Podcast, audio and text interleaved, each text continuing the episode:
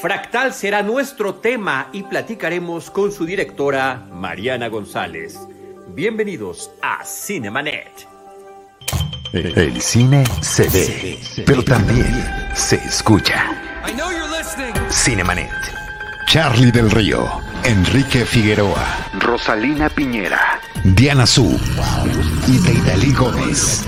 Cine, cine, cine y más cine. Bienvenidos. Cinemanet.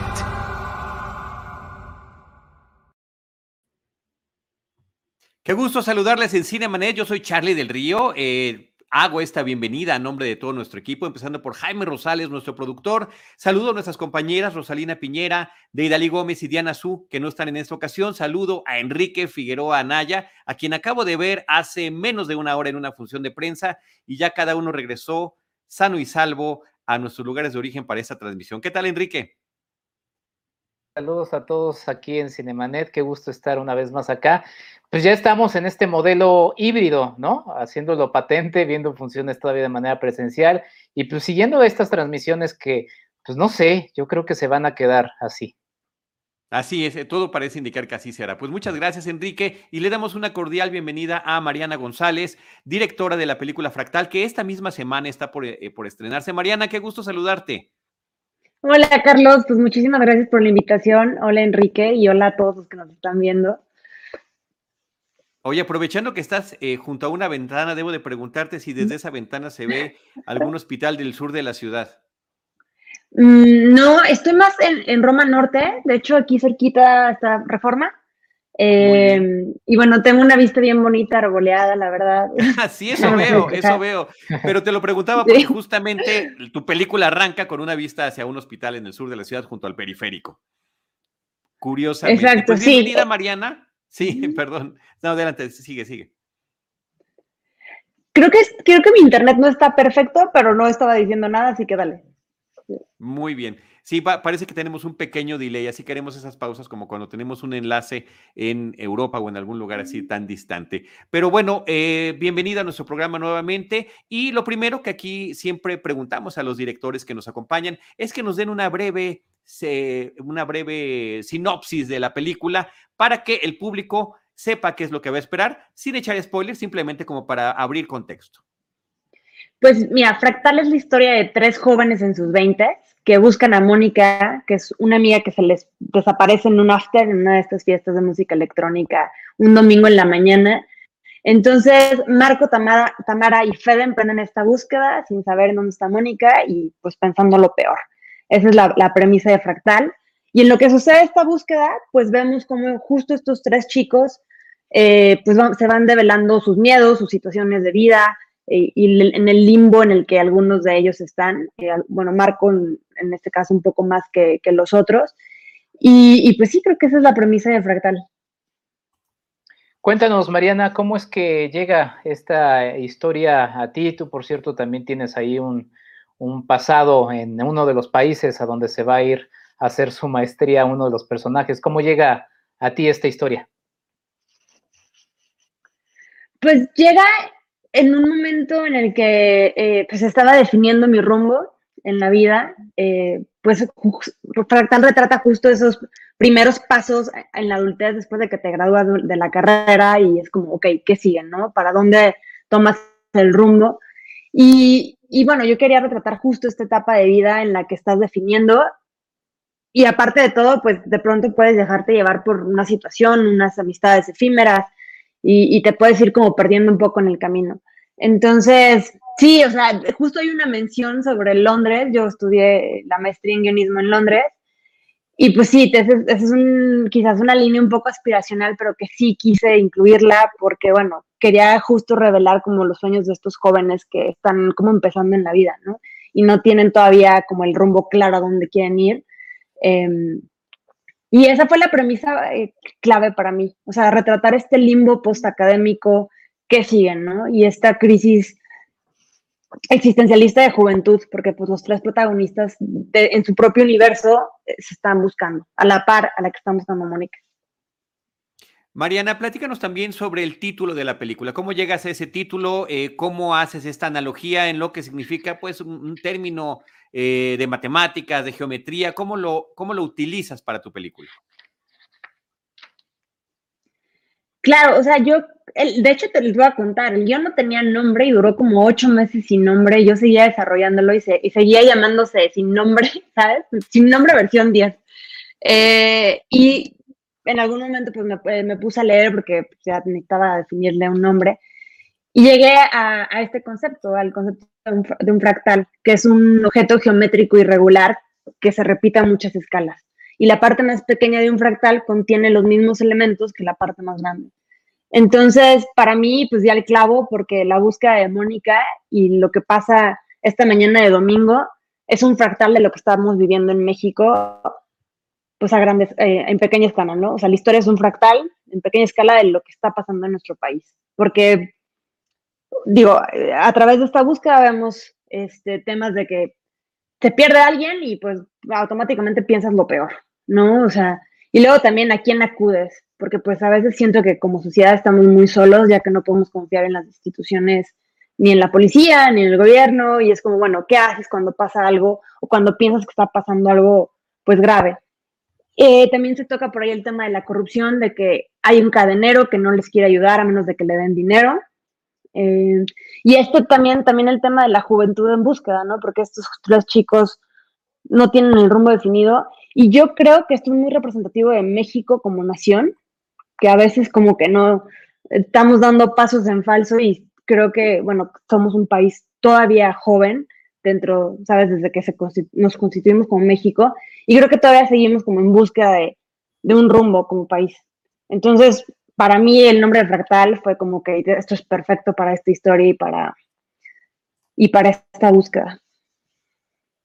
Y también para un grupo, digo, yo, yo la verdad me, me, identifiqué y estoy hablando un poco en ese aspecto, o sea, también para un grupo específico de la población, ¿no? Estamos hablando de estos chicos que tienen cierto tipo de vida y que quizá también por esa cierta comodidad eh, terminan pues, perdiéndose un poco en esa, pues, en esa, en ese limbo, ¿no? En el que terminan encontrando estos personajes eh, y que quizá pues quienes más eh, complicado lo tienen, o sea, por ejemplo, es que sí hay como esta diferencia de, de los masculinos, de los dos hombres, que parece que están, hay una escena en el auto que me da mucha gracia porque me sentí súper identificado, ¿no? Y hay un momento en el que uno de los personajes, no es spoiler, dice, pues estoy pensando en poner un, un negocio de playeras, ¿no?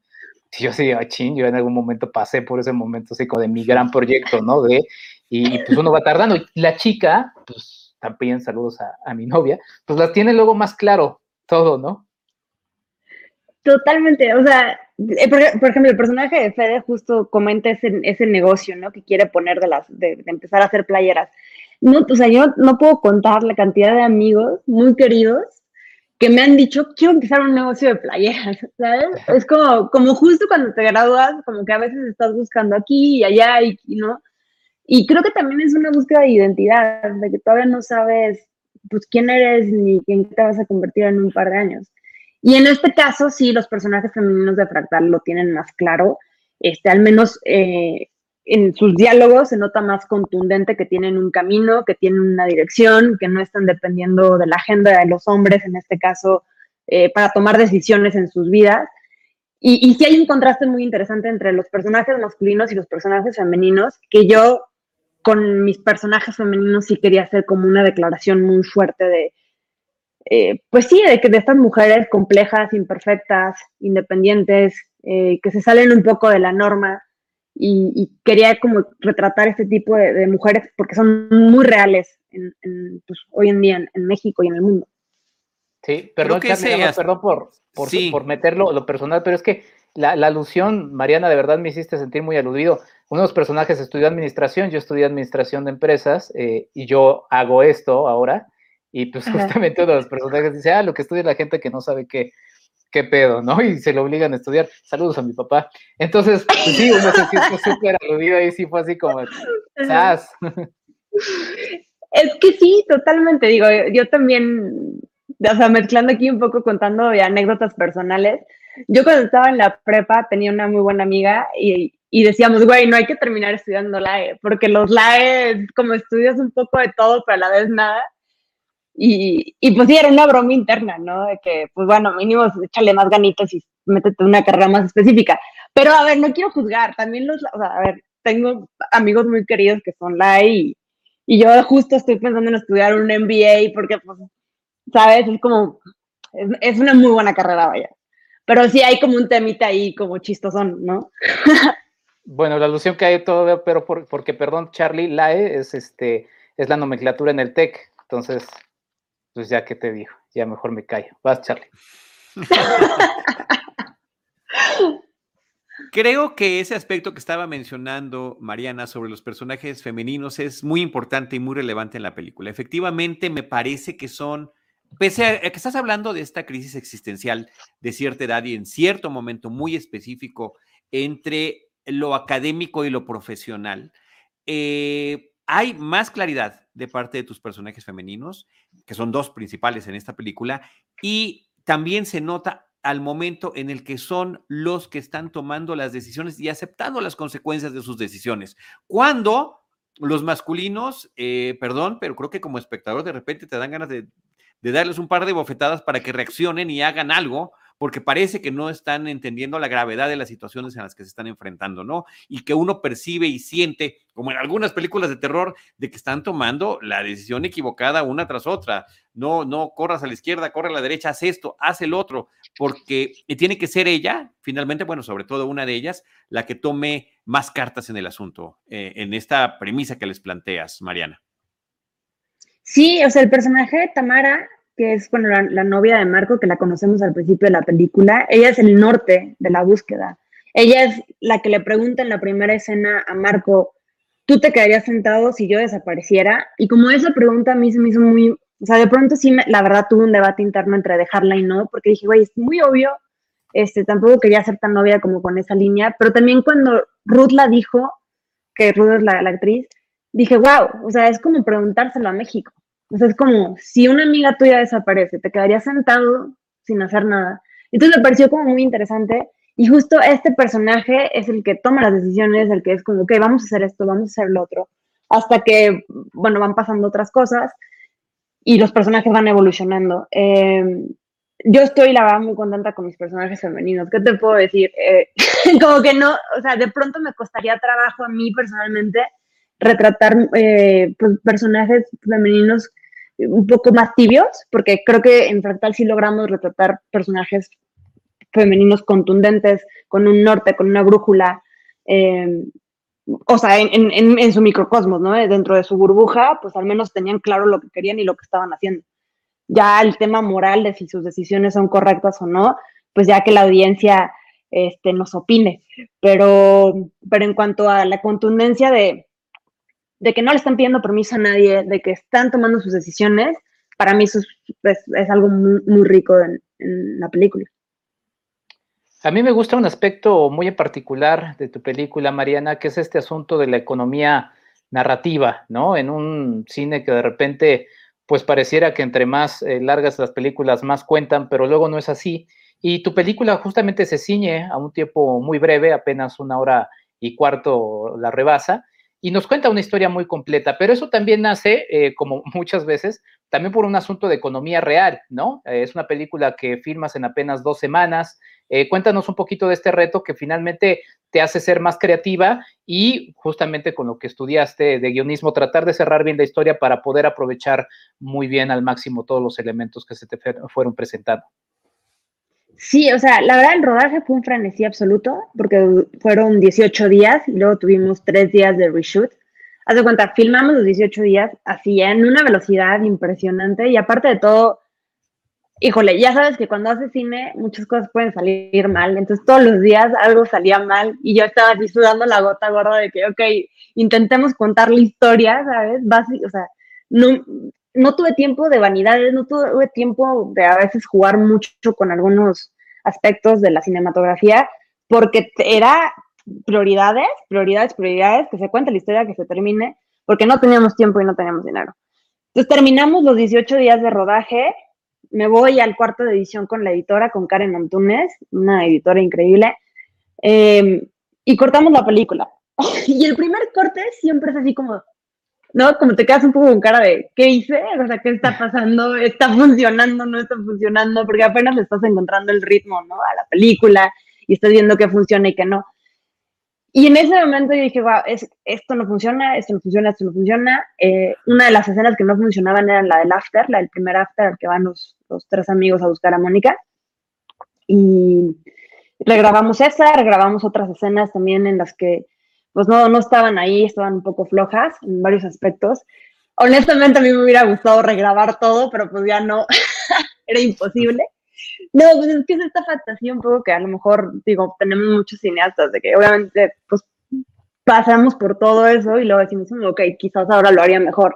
Pero quizás si lo hubiera regrabado, hubiera pensado lo mismo terminando el nuevo, la nueva edición, ¿sabes? Bueno, el, el punto es que sí, este, nos metimos, o sea, volvimos a grabar un par de escenas y, y ya, entonces, en total el rodaje duró 21 días, ya con los eh, reshoots y luego la postproducción duró seis meses.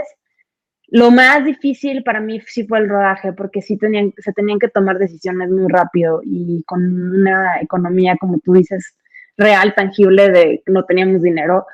Eh, pues, pues sí, y esa era la, pues ese fue el gran reto también. Eh, por otro lado, pues también les puedo compartir el reto de, de, siendo muy joven, de pronto me costaba un poco de trabajo como esta eh, pues no sé, como esta autoridad ante el crew, que a ver, todos se portaron increíbles y la verdad tuve un crew excelente que les mando un saludo a todos, a todo el equipo de Fractal, pero, pero de pronto sí, pues ya sabes, el tema de que era la más joven, de todo el equipo de trabajo yo era la más joven, entonces sí estuvo ahí también interesante el, pues el rato. Eh, platícanos también, Mariana, por favor, porque ese me parece que es otro reto que estás manejando en la película, sobre todo con la historia que estás contando y la temática el ritmo que le imprimes ya a la hora de la edición. Hay muchos momentos que suceden en tiempo real, cosa que normalmente en, la en las películas eh, se abrevia, se ahorra y demás. Mi percepción del asunto es que justamente eh, tenía que ver con lo angustiante que resulta estar buscando a una persona que estimas y que ha desaparecido. Y que de repente estos momentos en los que el teléfono, estás esperando que suene la llamada o estás esperando que toque a alguien, estás esperando que algo pase y pareciera que estamos allí, pero también es un tanto cuanto eh, desesperante en el mejor sentido de la palabra.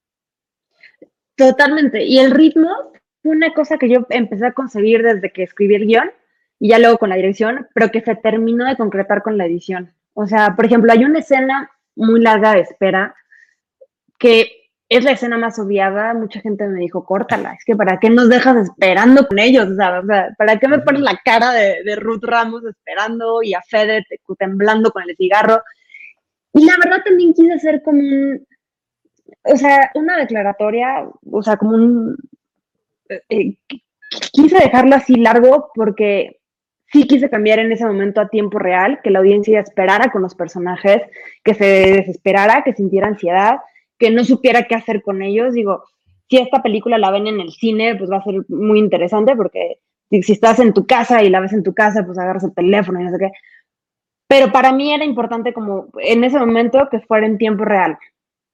Por un, o sea, por las razones que ya dije y, y bueno, no sé, también para mí hoy en día todo el contenido que consumimos va rapidísimo. Está, o sea, siempre está pasando algo.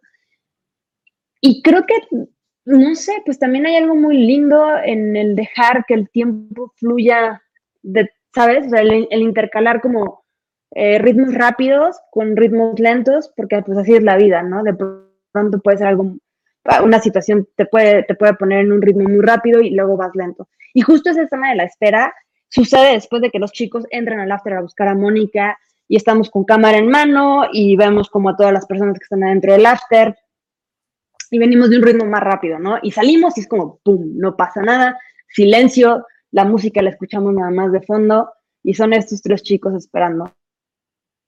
Eh, no sé, para mí sí fue importante como intercalar estos momentos de rapidez con, con tiempo real, porque aparte de todo, así se siente una mañana de domingo estando crudos, ¿no? Como que de pronto es como, como que, o sea, ¿sabes? Como que pasan mil cosas por tu cabeza y, y de pronto pues, todo no pasa tan rápido. Eh, entonces también pues quería que se sintiera, al final descubrí que Fractal se tenía que sentir como una mañana de domingo en la que, bueno, estás desde el lado, este, a lo mejor tomaste mucho eh, y a la mañana siguiente pues claramente no estás en tus cinco sentidos viviendo la realidad, sabes, como con una perspectiva de tiempo un poco más objetiva. Y para que este elemento funcione, Mariana, pues debes descansar también mucho sobre la labor de tus actores. Eh, finalmente, tus actores en estas secuencias, como mencionas más en tiempo real, pues funcionan más como una puesta de escena teatral, ¿no? Entonces tienes que, dejarte guiar y llevar, o sea, ellos tienen mucha responsabilidad en este aspecto. Cuéntanos cómo fue el trabajo con ellos, que creo que funciona muy bien porque finalmente ellos hacen una labor interesante en la película. El trabajo con los actores fue uno de los aspectos que más disfruté del rodaje. O sea, la verdad, Marco, o sea, Juan Carlos Ubenín que hizo a Marco, eh, Ruth Ramos que hizo a Tamaga y Mario Moreno que hizo a Fede, se trabaja increíble con ellos. Eh, lo dieron todo. O sea, en cada escena, a veces, bueno, en cine, cuando no estás grabando a la persona que está, o sea, que la cámara está sobre ellos, como en, a veces los actores como guardan la energía, pues para, para su close-up, ¿no? Y aquí ellos me lo dieron todo. O sea, la verdad, eh, traían un ímpetu así de, sí, de, querer darlo todo en todas las tomas, en todas las escenas. Y a pesar de que estábamos a veces un poco, eh, pues sí, alejados de los personajes, eh, yo sentía que ellos estaban ahí conmigo dándomelo todo. Entonces, el, el trabajo con ellos fue increíble. Tuve la oportunidad de ensayar el guion entero una semana antes con, los tres principales, con estos tres chicos. Y eso fue también lo que me ayudó a que el rodaje, a que la película se contara de principio a fin. Porque ya llegando al rodaje, con muchos obstáculos que sucedieron y que teníamos que sortear, si yo no hubiera ensayado con, con, los actores y no hubiera tenido un montón de todo este trabajo de personaje, porque tuvimos un montón de juntas en las que nos sentábamos individualmente y nos poníamos a platicar de los, del, personaje que estaban interpretando, de su situación de vida, de lo que había abajo de ellos y de todo. Si yo no hubiera tenido este tiempo crucial con ellos de, de trabajo en la preproducción, o sea, yo creo que Fractal nos hubiera contado, o no sé qué hubiera pasado, porque en esos 18 días no hubiéramos podido eh, contar la historia de principio a fin. Em, es imposible, imposible Mariana, no mencionar el tema de la pandemia por COVID-19. Tu película es filmada antes de que esto suceda. Finalmente, eh, ya para la cuestión de estreno y festivales, ya sucede con la pandemia. Tú hace ratito mencionabas eh, cómo estos personajes están inmersos en su burbuja, están en una especie de confinamiento eh, social, emotivo, existencial y demás. ¿De qué manera todo esto ha afectado inclusive, pues por supuesto, con el retraso, pero también en las interpretaciones de la película en los lugares donde la has presentado. Sí, bueno, la pandemia nos pegó durísimo, creo que a todos. Eh, ha tenido un impacto, bueno, por ejemplo, el, otro día estaba comentando de, que unos chicos de la audiencia tuvieron la oportunidad de ver Fractal en la muestra de cine de mujeres, porque estuvimos ahí en la muestra, y me comentaba, no manches, yo ya tengo ganas de regresar a las fiestas, me dijo, o sea, vi tu película y a mí lo que me dieron ganas es irme a bailar y, la verdad me dio mucha risa, digo, Fractal no, ¿sabes? Como particularmente no, em, pues, pues, sí, o sea, no, no, no, es lo que busca, ¿sabes? Entonces, pues sí, no sé, me, generó bastante como curiosidad, pues esa reacción. Y por otro lado, en, cuestión de que el, del, estreno, pues sí, lo, aplazamos. Nosotros íbamos a, estrenar el Festival de Cine de Málaga y lo tuvimos que aplazar porque pues, la pandemia, todo se canceló con la pandemia y se pospuso. Y ahora estrenar en salas de cine, pues a ver cómo nos va. Digo, estamos ahorita con la variante Delta y sí tenemos que cuidarnos, pero yo espero que, pues, la gente sí se anime a ir a, las salas y, y pues a, a, darnos una oportunidad, a darle una oportunidad a Fractal Digo, ya se ha probado que el cine es un espacio seguro, estás con tu cubrebocas eh, y pues no estás interactuando con otras personas. Entonces, pues a ver qué pasa. O sea, creo que lo interesante va a ser ahora en el estreno comercial, en el que vamos a tener ese contacto ya más cercano con la audiencia, porque en todo el circuito de festivales, estuvimos virtualmente. O sea, nada más pudimos asistir al Festival de Cine de Guanajuato, que fue donde estrenamos nacionalmente, y a la muestra de cine de mujeres. Y ahí estuvimos pues un poquito con la audiencia, recibiendo la retroalimentación. Eh, pero o sea, creo que ahora va interesante ya con el estreno comercial. Y que mencionas el aspecto de los festivales, Mariana, eh, pues muy importante porque tu película eh, pasó por varios festivales y por varios procesos también en estos festivales, ¿no? Guadalajara, Guanajuato, que ya mencionabas, otra vez Guanajuato, estos festivales para poder presentarse. Los festivales terminan siendo una parte fundamental en la, en la vida de una película y ahorita estamos retomando de alguna manera, pero pues, ha sido difícil este paso sin los festivales. ¿Qué opinas al respecto de estos que todavía pues están ahí viendo cómo se van adaptando en este 2021 que parecía iba a ser muy diferente al pasado y termina siendo un poco, un poco similar, ¿no? Sí, pues los festivales creo que todos nos estamos adaptando en general, ¿no? Eh, vino a cambiar el esquema pues de cómo vivimos la pandemia, cómo convivimos y las actividades que tenemos muchos festivales están tomando esta vía híbrida, que es como parte presencial, parte virtual. Y me parece interesante porque la parte híbrida, o sea, también te da acceso a más audiencias, ¿no? O sea, por ejemplo, el Festival de Cine de Guanajuato, pues, si no ibas a Guanajuato en tiempos pre-COVID, no veías lo que, pues, lo que mostraban. Y ahora este, el año pasado, por ejemplo, pues ya gente de Baja California o de Quintana Roo tuvo la oportunidad de meterse a ver el programa en línea. Y eso me parece muy valioso. Em, entonces yo creo que también muchos festivales quizás van a tomar esta parte híbrida. Yo quiero pensar que, que, que, también es muy bonito el tema de ir presencialmente a un festival y vivir ahí como la experiencia de ver las películas y convivir con la audiencia o con los cineastas y, y así. Entonces, pues sí, a ver, a ver qué, qué pasa en estos, pues en estos meses yo creo que vamos a seguir igual, pero a ver qué pasa el próximo año en el tema de festivales. Mariana, para ir cerrando nuestra conversación y aprovechando el comentario que te hicieron estos jóvenes sobre sus ganas de regresar a la fiesta, eh, platícanos sobre el, la música de la película, cómo la utilizas, eh, no la creación de esta música, porque pues la vemos en diferentes momentos en casa del personaje, de los personajes principales, en el after, en el otro after, etcétera. Sí, bueno, la música para mí era muy importante, o sea, que Fractal retratara esta subcultura en la Ciudad de México, ¿no? Porque es una subcultura pues, muy presente. La música electrónica aquí en esta ciudad es, muy fuerte. Bueno, al menos antes de, la pandemia hay fiestas todos los fines de semana eh, y fiestas increíbles y vienen productores internacionales y también tenemos talento nacional de música electrónica increíble.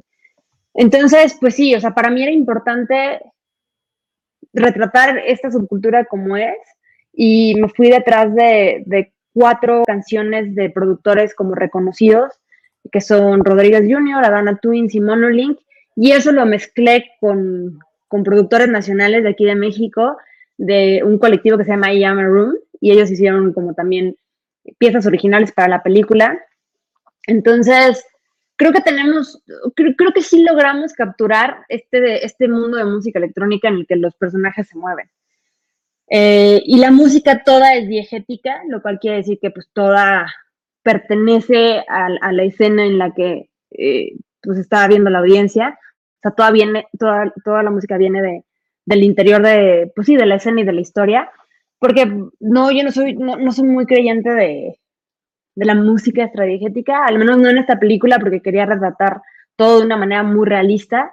Y tenemos un diseño sonoro impresionante que lo hizo eh, Omar Juárez con Zook, su, su, su postproductora de audio, y creo que le da la dimensión precisa y riquísima al sonido en la película, porque lo vivimos tridimensionalmente. O sea, cuando entran al láser escuchamos durísimo el bajo y la tarola y todo, cuando salen escuchamos nada más en el fondo, pues este sonido que muy distintivo de, música de fondo, pero, pero increíble porque cada vez que se abre la puerta, como que escuchamos eh, un poco más de la música que está sucediendo adentro y cuando se cierra así. Entonces, pues sí, la música fue un gran aliado para mí y era muy importante, eh, pues sí, que fuera parte de este mundo y, enriquecer esta, esta especificidad de esta historia con la música electrónica. Pues ahí está, Charlie, la invitación para ir a ver eh, Fractal, a ver si Jaime nos ayuda otra vez con la lista de cines en donde va a estar ya disponible para que ustedes puedan asistir a partir de este 29 de julio. Sí, con las medidas adecuadas, sí, los cines están eh, cuidando y cuidando mucho la asistencia de cada uno de ustedes. Entonces, pues ahí está la invitación para ver eh, cine, cine mexicano, un cine mexicano que, también apuesta por, por, por algo eh, novedoso, por algo creativo y pues bueno, ahí está la, invitación, Charlie, para ver Fractal. Así es. Y Mariana, si nos ayudas también con las redes sociales de la película y si tienes algún comentario final, por favor. Pues no, muchísimas gracias por, por, el espacio. Espero que la gente se anime a darnos una oportunidad. Eh, estamos en Facebook, Twitter e Instagram como Fractal-Película. Creo que en Twitter estamos como Fractal Película nada más. Y en, nuestro, en nuestra página oficial, que es fractalpelícula.com, ahí pueden ver todo sobre todo las, las salas en las que vamos a estar y también las funciones especiales con QA. Eh, entonces síganos y también para mí es muy importante que, que nos den más allá de si les gustó o no la película, creo que uno de mis propósitos haciendo cine es, es provocar algún tipo de sentimiento, ya sea eh, enojo, frustración, empatía, eh, pero pues sí, es importante que el cine para mí es, un, es, es, algo que es de dos canales, es recíproco, entonces me interesa muchísimo escuchar todo. Eh, espero que nos puedan contactar y, y, vamos a estar muy al pendiente de las redes para tener esta conversación que espero Fractal provoque. Esperemos así, efectivamente, que la pueda generar Mariana. Ahí está Fractal de estreno esta semana con Ruth Ramos, Mario Moreno, Jimena Romo, Hugo Catalán, Antonio Monroy, un, actor con una trayectoria impresionante en cine nacional e internacional. Eh, y que, bueno, efectivamente demuestra sus dotes históricos con este personaje tan complejo y tan difícil con el que se tienen que enfrentar los otros eh, personajes protagónicos de la película. También saludos a Omar Juárez, nosotros fuimos parte de, eh, pues grabábamos semanalmente en Anchor Sound hace, hace algún tiempo y, por supuesto que le mandamos un gran saludo y felicitación por este proyecto. Mariana, la mejor de las suertes. De nueva cuenta, gracias. gracias, por habernos acompañado y eh, ahí queda la película para que el público la pueda disfrutar esta misma semana en salas cinematográficas. Muchas gracias. Gracias Jaime Rosales, gracias Enrique Figueroa Naya y nosotros les recordamos que eh, les esperamos como siempre en nuestro próximo episodio con Cine, Cine y más Cine, pero en esta ocasión será en unos cuantos minutos porque vamos a platicar de otra película en otro live en unos momentos más. Así que muchas gracias y hasta pronto. Esto fue Cinemanet con Charlie del Río, Enrique Figueroa, Rosalina Piñera, Diana Su y Deidali Gómez. El cine se ve, pero también se escucha. Cine, cine. Y más cine.